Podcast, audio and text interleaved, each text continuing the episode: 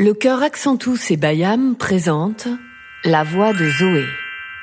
Dans l'épisode précédent, Zoé, tu ne vas pas me croire, je suis devant la loge de Laurence Equilbé pour l'interviewer. Qu'est-ce que nous a appris cette enquête jusqu'à maintenant? Que grandir, c'est se confronter au groupe, tout en apprenant à se connaître et à assumer qui l'on est. Et pour nous aider à grandir, nous avons besoin de modèles, des modèles auxquels nous voulons ressembler et qui nous montrent la voie. Dis à ta jeune amie Zoé que je lui ai réservé une très bonne place pour le prochain concert Beethoven, signé Laurence Equilbé.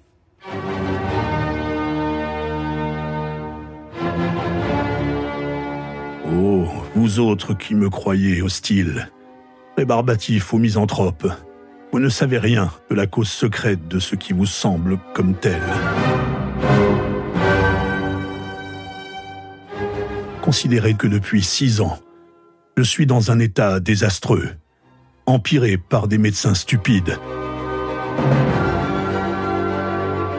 Né avec un tempérament fougueux, sensible même au plaisir de la société, je dus très vite m'isoler, passer ma vie dans la solitude. Il ne m'était pas possible de dire aux gens ⁇ Parlez plus haut, criez, car je suis sourd ⁇ Comment me serait-il possible d'admettre la faiblesse d'un sens qui chez moi devrait être d'un degré plus parfait que chez les autres? Oh, je ne le puis. C'est pourquoi vous devrez me pardonner lorsque vous verrez que je me retire, alors que j'aimerais tant me mêler à vous.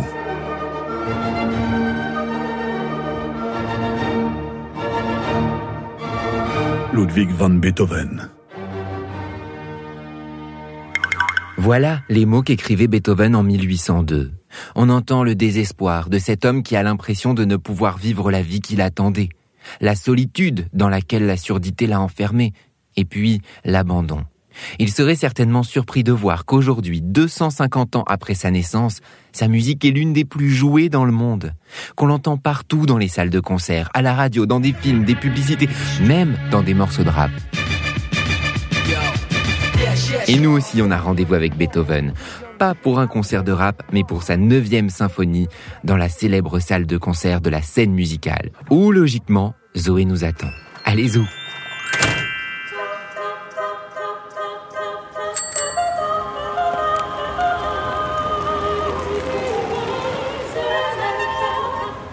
Alors ça y est, je suis euh, sur le pont qui enjambe la Seine et qui amène directement devant la salle où Zoé doit m'attendre. Je vous avoue que je suis un peu stressé. Je sais pas comment elle va réagir à ce concert.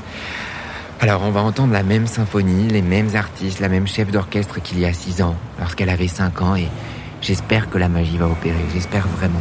Pour que, pour que Zoé retrouve sa voix, que ça lui redonne envie de chanter, de faire de la musique, de, de réaliser son rêve. Moi je l'aperçois. Zoé, je suis là.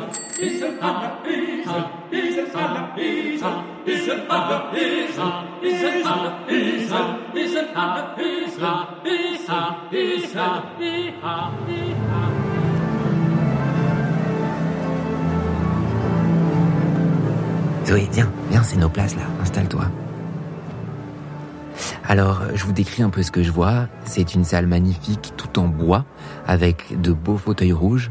On est installé devant, au quatrième rang, au centre. Au-dessus de nous, il y a un grand balcon qui fait euh, tout le tour de la scène. Et voilà, c'est vraiment un endroit magnifique.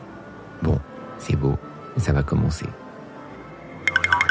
Juste le temps de vous dire qu'il y a quatre mouvements dans cette symphonie. Ça veut dire qu'il y a quatre parties.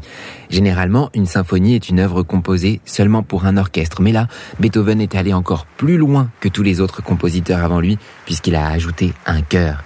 Et pour l'époque, l'orchestre est immense. T'es prête, Zoé?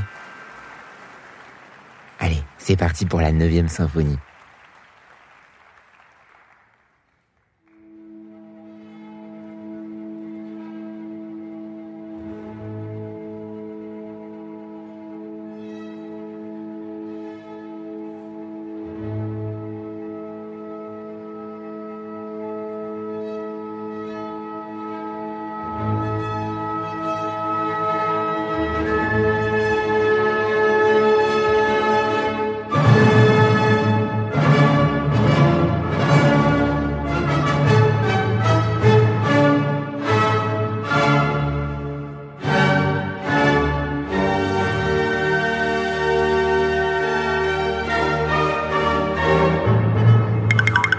Comme je l'espérais, la magie a opéré.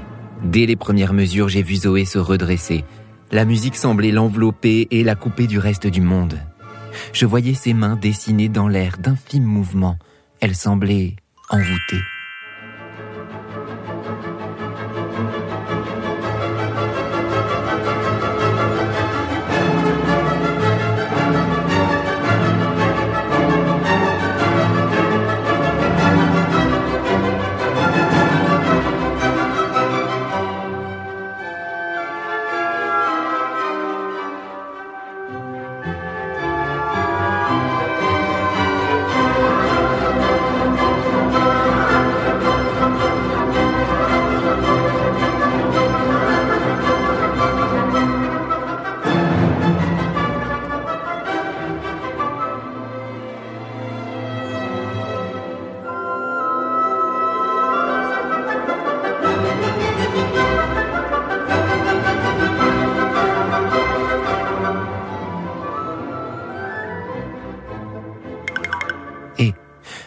Du concert, quand les chœurs ont fait leur entrée, alors là, c'est comme si elle avait reçu une décharge électrique.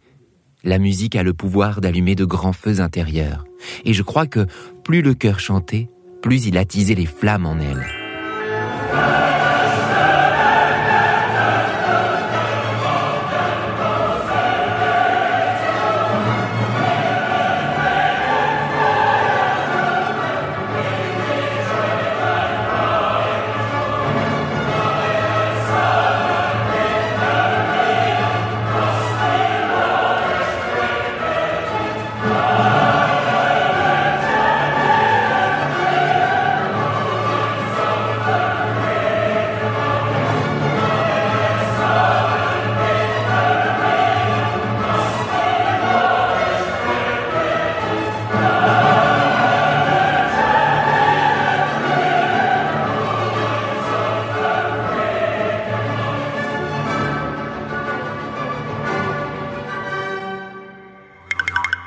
Musique a des pouvoirs magiques, oui, sans aucun doute. Celle de Beethoven peut-être plus encore. Pendant ce concert, Zoé a retrouvé la passion. Et en une soirée, toutes les peines qu'elle avait accumulées ces derniers jours se sont envolées.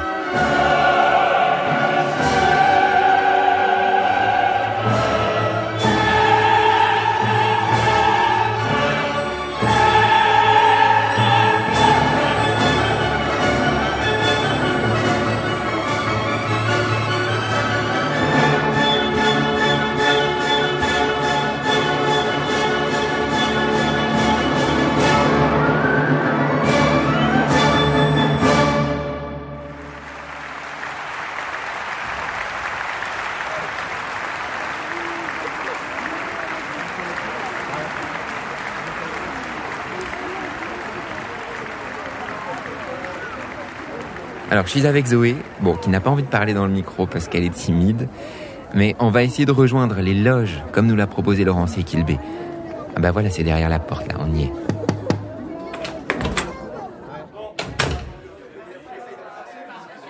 Alors, je vous décris un peu ce que je vois. Euh, bah, il y a tout le monde qui est là. Il y a un buffet euh, avec les musiciennes, les musiciens, les chanteurs, les chanteuses, l'équipe de l'orchestre, du chœur. Parce qu'il y a beaucoup de monde en coulisses pour organiser ces concerts. Ils sont en train de manger et de boire. C'est assez joyeux. Et ah bah voilà, j'aperçois Laurence et Kilbé. Et Zoé, on dirait qu'elle te fait un signe là. Mais oui. Non mais oui, c'est bien pour toi Zoé. Ben vas-y, écoute. Non, non, n'aie pas peur. Vas-y Zoé, on est avec toi. Oh là là, les amis, elle y va, elle y va.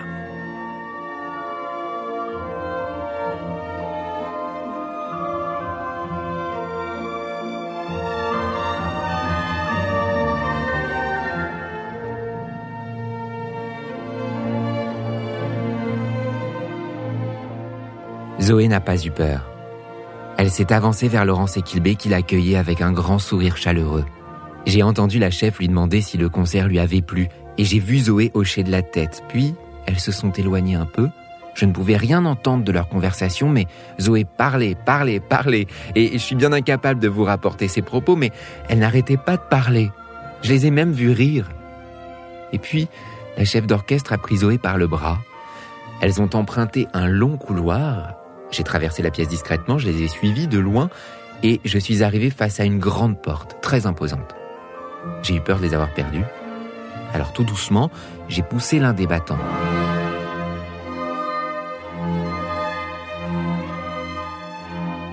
C'était un accès à la scène, immense, tout en bois.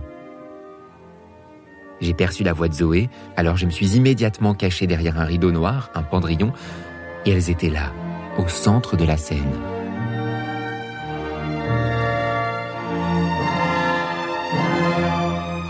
Je me suis penché vers un petit trou dans le tissu déchiré, j'y ai glissé mon regard et j'ai vu Zoé, les yeux constellés de mille étoiles scintillantes. Elle faisait face à l'immense espace du public, face au beau siège rouge et vide. Zoé dégustait chaque seconde. Elle touchait son rêve du bout des doigts, et elle est restée là un bon moment, immobile et vibrante.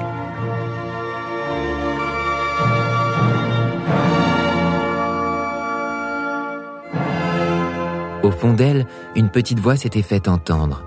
Cette bonne fée l'avait convaincue que rien ni personne ne l'empêcherait de réaliser son rêve.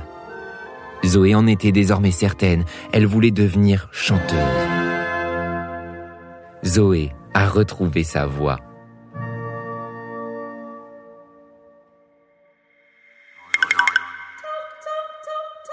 La voix de Zoé. Une série écrite et réalisée par Nicolas Lafitte. Co-réalisée et mixée par Geoffrey Puitch. Produite par le chœur Accentus et Bayam. Production déléguée comme je l'imagine.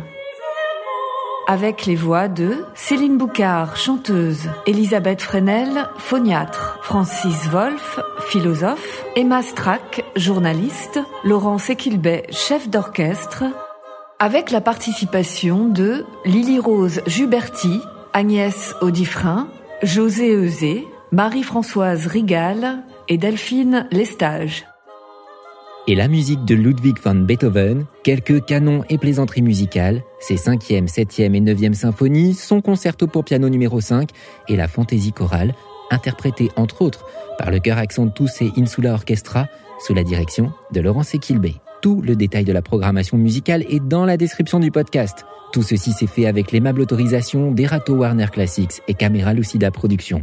Et si vous voulez aller plus loin dans la découverte de la musique et de la voix, Retrouvez-moi dans les livres Musique pas bête et Chantons pas bête, parus chez Bayard Édition Jeunesse.